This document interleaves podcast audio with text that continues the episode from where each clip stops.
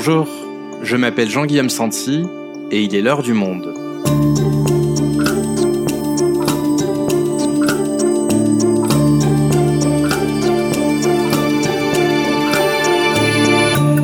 Aujourd'hui, le coup d'État au Soudan marque-t-il la fin d'une courte expérience démocratique dans le pays? Le 25 octobre dernier, l'armée décidait de prendre par la force les rênes du pouvoir qu'elle partageait auparavant avec des civils depuis la destitution du dictateur Omar al-Béchir en 2019. Jean-Philippe Rémy est le correspondant du Monde dans la région. Il nous explique en quoi cet événement signe peut-être, dans un bain de sang, la fin d'une transition démocratique jusqu'ici exemplaire par la société civile soudanaise.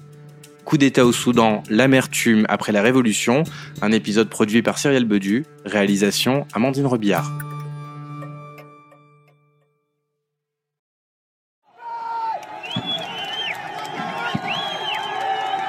Nous sommes le samedi 30 octobre dernier et dans les rues de plusieurs villes du Soudan, on défile pacifiquement pour une manifestation du million.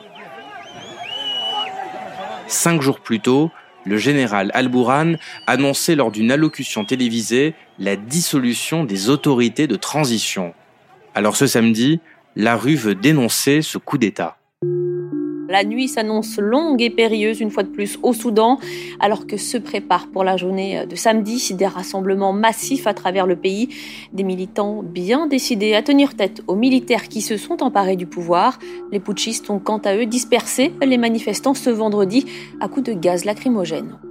Pour tous ces Soudanais qui bravent le nouveau pouvoir dans la rue, le risque d'une répression sanglante est bien réel. L'armée a coupé Internet pour rendre compliquée l'organisation des défilés et un premier bilan de 5 jours de contestation selon des médecins sur place dénombre 5 manifestants tués et plus de 170 blessés par les forces de sécurité. Mais cela ne décourage pas ces milliers de Soudanais. Il faut dire que leur amertume est grande. En 2019, cette même société civile réussissait à chasser du pouvoir le dictateur Omar al-Béchir après quatre mois de manifestations pacifiques elles aussi durement réprimées. Deux ans et demi à peine plus tard, cette démocratie née de cette révolution s'effondre sous leurs yeux.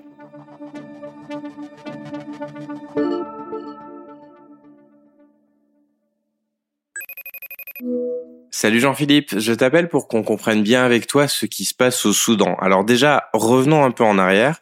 En 2018 et en 2019, de grandes manifestations ont lieu contre Omar al-Bashir et finissent par le renverser avec l'appui de l'armée. Alors déjà, qui était Omar al-Bashir alors Omar al-Bashir, c'est une personnalité complexe parce que à l'origine, ça semble être un petit officier un peu terne, Sauf que en 1989, il prend la tête d'un coup d'État qui a lieu au Soudan. C'est des militaires, un groupe, une junte de militaires qui prend le pouvoir, mais en réalité, ils sont le fauné, si vous voulez, de tout un mouvement derrière qui est euh, l'émanation des frères musulmans au Soudan et qui est réuni dans le Front national islamique, c'est son nom.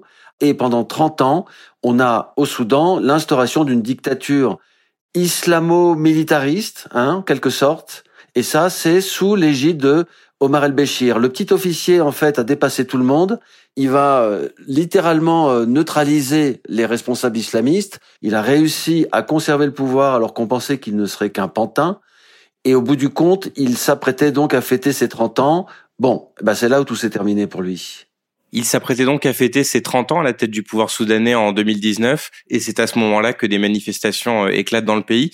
Et ce que lui reproche la société civile, c'est donc sa mainmise totale sur le pays, c'est ça? Est-ce que tu peux nous expliquer comment se caractérise cette dictature? La dictature qu'il a vraiment sculptée au fil du temps, c'est une dictature de contrôle absolu. Il y a un contrôle de nature presque fasciste sur l'ensemble des, des différentes sphères de la société. C'est le contrôle de toutes les organisations, à commencer par les syndicats. Tout est noyauté. Pour avoir des positions à l'intérieur du pays, il faut naturellement faire partie du parti au pouvoir qui change de nom, mais peu importe au fil du temps. Pendant 30 ans, il y a aussi une répression infernale au Soudan, un service de renseignement qui devient complètement pléthorique, des agents de sécurité, des agents civils partout, un chuchotis euh, mal interprété, arrestation. Le pouvoir met toute sa force dans les services de renseignement. Et d'ailleurs, l'armée devient presque marginale là-dedans. Le Soudan, c'est une dictature islamiste à coloration militariste avec une prépondérance des services de renseignement. Vous imaginez que franchement, c'est pas le paradis pour les habitants. Donc tu nous décris euh, un état de dictature quasi euh, fasciste, un régime islamiste. Comment est-ce que la communauté internationale réagit face à cette situation? Je pense que face à ce régime qui a très vite euh, donné la couleur en voulant instaurer une sorte de plateforme de diffusion de l'islamisme mondial, hein, ils ont eu cette ambition au début des années 90, il y a un certain nombre de gens qui sont considérés comme liés au terrorisme qui est alors en train de se développer, qui sont bienvenus au Soudan et qui reçoivent de l'aide du Soudan, y compris pour commettre des attentats.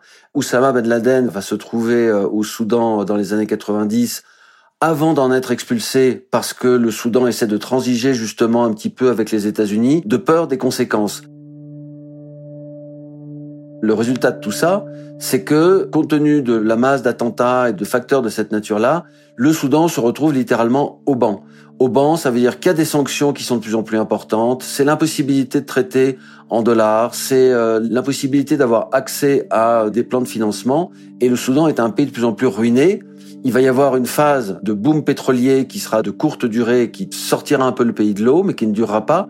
Et puis le pays est aussi complètement euh, ravagé économiquement parce qu'il y a cette longue guerre avec le Sud qui a duré 20 ans, 20 ans d'une guerre qui a fait 2 euh, millions de morts à peu près et qui a aspiré toutes les finances de l'État. Donc le Soudan, c'est un pays qui est complètement au banc de la communauté internationale, qui a une terrible réputation dès les années 90 et les Soudanais en souffrent aussi évidemment.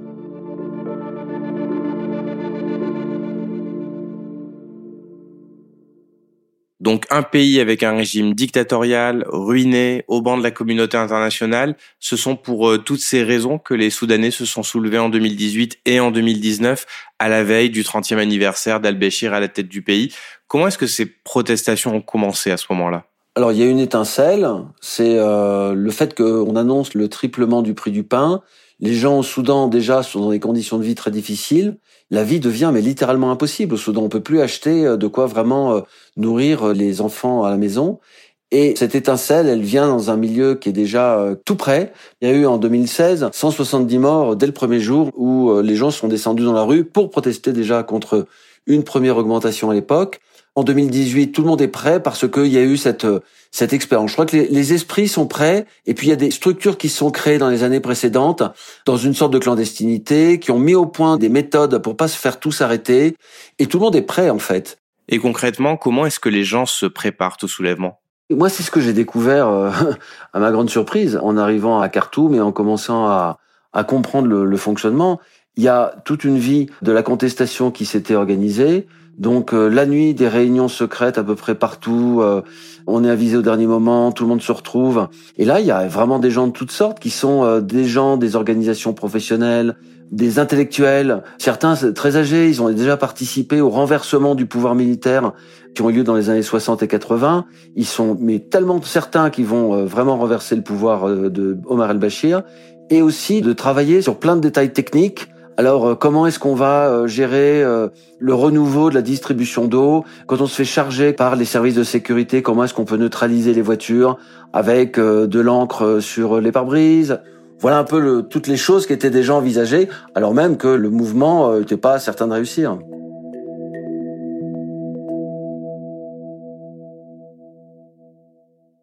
Donc le mouvement s'organise au sein de ces réunions-là. Comment se passe le moment des protestations et du renversement de El Béchir? Les manifestations, euh, ils sont dans une sorte d'organisation qui est absolument géniale parce que il y a à la fois quartier par quartier des petits groupes très autonomes qui arrivent en essayant d'être insaisissables et puis manifestations où tout le monde se retrouve avec des manifestations globales dans un cadre en plus de grève générale. Et là, ils arrivent à, mettre un nombre considérable de gens dans la rue et amener tout ce monde-là devant le quartier général de l'armée. Et là, ça va être décisif. Parce qu'ils savent que l'armée, ça peut être leur allié dans cette histoire. Ça paraît étrange, et pourtant c'est comme ça que la situation, si vous voulez, à ce moment-là au Soudan, les services de sécurité, les services de renseignement qui leur tirent dessus, ne sont pas en fait les alliés tout à fait de l'armée. Donc ils vont chercher un petit peu une sécurité auprès de l'armée. Et ça va marcher parce que c'est finalement l'armée qui a le fin mot de l'histoire et qui procède, si vous voulez, au lâchage général et donc au renversement de el-Béchir, Et donc, le 11 avril, quelques jours après cette grande manifestation qui s'est installée là dans le sit-in devant le siège de l'armée, le dictateur n'aura pas pu fêter ses 30 ans au pouvoir et il est renversé. Des cris de joie à Khartoum, des milliers de personnes sont descendues dans les rues de la capitale pour fêter la chute d'Omar el-Béchir. Une foule en liesse qui fraternise avec les militaires et les porte même en triomphe. Et donc, une fois que les manifestants ont obtenu gain de cause en avril 2019, qu'Omar al-Béchir a été destitué puis emprisonné, qu'est-ce qui se passe? Qui gouverne le Soudan? La formule qui est mise au point, c'est une formule dans laquelle on va avoir une transition qui va être longue, qui va durer quatre ans, enfin, qui est prévue comme ça, et puis surtout, qui est dirigée par des militaires et par des civils. Il y a euh, un conseil de souveraineté hein, qui est placé à la tête du pays et qui est, avec quelqu'un qui le dirige, moitié de la transition un militaire, moitié de la transition un civil. Et comment se passe alors cette transition? Il y a énormément de choses qui sont faites. Le Soudan, c'est un pays endetté avec plus de 60 milliards de dollars. Il y a euh, des plans pour, euh, si vous voulez, permettre au pays de réemprunter tout en effaçant progressivement la dette, schématiquement. Et c'est ce qui va permettre à l'économie de se remettre à fonctionner. Ça, c'est vraiment le côté vertueux. Les sanctions américaines jouent un rôle énorme là-dedans. Elles vont être levées. Le problème, c'est que le pays continue à dysfonctionner. Il y a une amélioration, mais ça ne va pas assez vite. Le problème est tellement profond.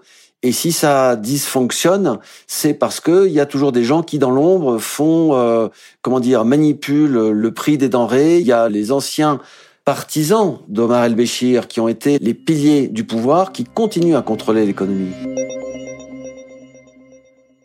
Et comment est-ce que les proches d'Omar al-Bashir s'y prennent pour continuer à contrôler l'économie? Alors, il faut se figurer que pendant 30 ans, Omar al-Bashir, il n'a pas fait que de la répression, il a aussi mis des gens proches de lui absolument dans tous les rouages de l'État et aussi dans tous les rouages de l'économie. Ceux qui ont été écartés du pouvoir lorsqu'il y a eu la fin du régime d'Omar al-Béchir, ils sont peut-être pas tellement fans de la personne d'Omar al-Béchir, mais ils ont bien l'intention de continuer à, à conserver, si vous voulez, leurs privilèges. Il y a des gens qui contrôlent le marché de l'huile, de la farine, du sucre, de tout ce qu'on veut, pétrole. Tout ce monde-là, ils ont envie que quelqu'un qui soit leur ami, qui soit leur allié, revienne au pouvoir, que ce soit al-Bashir ou un autre. Et au fond, ils sont peut-être pas tous islamistes. La plupart d'entre eux sont surtout affairistes dans cette histoire. Donc c'est eux qui jouent sur le cours, qui organisent la terrible dégradation de cette situation qui était déjà vraiment assez euh, assez mauvaise du point de vue économique et ça va recommencer à ressembler à une situation explosive assez rapidement à cause de ça. D'accord, donc il y a euh, tout un tas de gens dans différentes strates du pouvoir qui œuvrent pour euh, déstabiliser euh, cette transition démocratique. À la fin, il y a quelques jours donc, ce sont les militaires qui ont fait un, un coup d'État. pourquoi eux? Alors qu'ils gouvernaient déjà finalement avec les civils de Soudan, pourquoi est-ce qu'ils décident de prendre le pouvoir? Je pense qu'il y a deux types de raisons. D'une part, euh, comme on arrive à peu près à la moitié de la transition, ils sont censés euh, abandonner aux civils la direction de l'organe qui dirige le pays, le Conseil de souveraineté. Plus ça approche, moins ils en ont envie, tout simplement. Et deuxièmement, il y a leurs parrains régionaux, euh, à commencer par l'Égypte, qui ne veulent pas du tout de cette idée d'avoir euh, des civils dont l'influence grandirait dans cette transition soudanaise. Donc tout ça cumulé, ça les pousse à agir et ça s'est fait en plusieurs étapes puisqu'il y a eu plusieurs projets. Depuis le mois de juin, il y en a eu au moins trois de coups d'État où euh, certains ont été annulés au dernier moment, d'autres ont eu lieu sous une façon un petit peu euh, brouillonne. Et finalement, alors qu'on approchait vraiment, vraiment de cette date butoir, ils sont passés à l'acte. En tout cas, les gens proches du général Al-Burhan, qui dirigeait quand même jusqu'à présent l'organe qu'on appelle le Conseil de souveraineté, et a tout annulé. Et désormais, c'est lui le seul maître à bord. En tout cas, c'est ce qu'il essaie d'obtenir. Est-ce que tu peux nous raconter euh, comment ce coup d'État-là euh, s'est déroulé? Ça a été vraiment euh, un coup d'État de facture classique. Hein. On a eu l'impression de voir la répétition d'autres coups d'État comparables, dans, y compris dans le passé lointain. Donc on prend la radio, quelques blindés dans les rues, bloquer les ponts, mettre des forces, tirer sur ceux qui bougent éventuellement. Il n'y avait pas encore trop, trop, trop, trop de monde. Et puis faire une déclaration tissé de cet habituel euh, mélange de mots creux et de petits mensonges, euh, que c'est pour le bien général qu'on fait tout ça.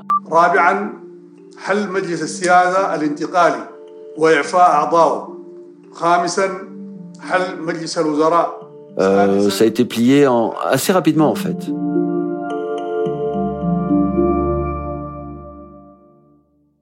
C'est donc un peu un, un, retour à la case départ pour les Soudanais. Est-ce que la population va tenter à nouveau de s'organiser comme en 2018 les structures sont toujours là, les désirs sont toujours là. On peut compter sur les Soudanais pour continuer à avoir cette cette mobilisation de masse. On a vu il y a quelques jours euh, la, la manifestation qu'on a appelée la manifestation du million. Ils ont vraiment mis une foule considérable dans la rue. Il y a déjà un nombre considérable de morts qui augmente de jour en jour. Ça ne les arrête pas. Exactement comme en 2018-2019. Hein, c'est euh, les mêmes revendications, les mêmes structures. Ça va être très très difficile pour les militaires parce que comment arrêter un mouvement pareil qui est dans toutes les couches de la société. Les femmes de tous les âges qui descendent dans la rue et qui sont des organisatrices vraiment chevronnées désormais de manifestations hyper courageuses, les jeunes, les vieux, moi j'ai vu des gens quand je faisais les réunions secrètes, des gens de 80 ans qui venaient donner des conseils, etc. Enfin, c'est vraiment toute une population qui est hyper déterminée, quoi. Merci Jean-Philippe. Merci Jean-Guillaume.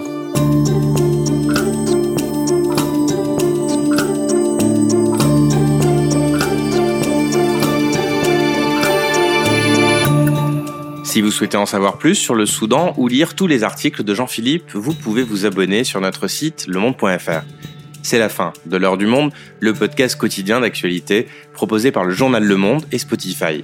Pour ne rater aucun épisode, vous pouvez vous abonner gratuitement au podcast sur Spotify ou nous retrouver chaque jour sur le site et l'application lemonde.fr. Si vous avez des remarques, suggestions ou critiques, n'hésitez pas à nous envoyer un email à l'heure du monde L'heure du monde est publiée tous les matins, du lundi au vendredi. On se retrouve donc très vite. À bientôt.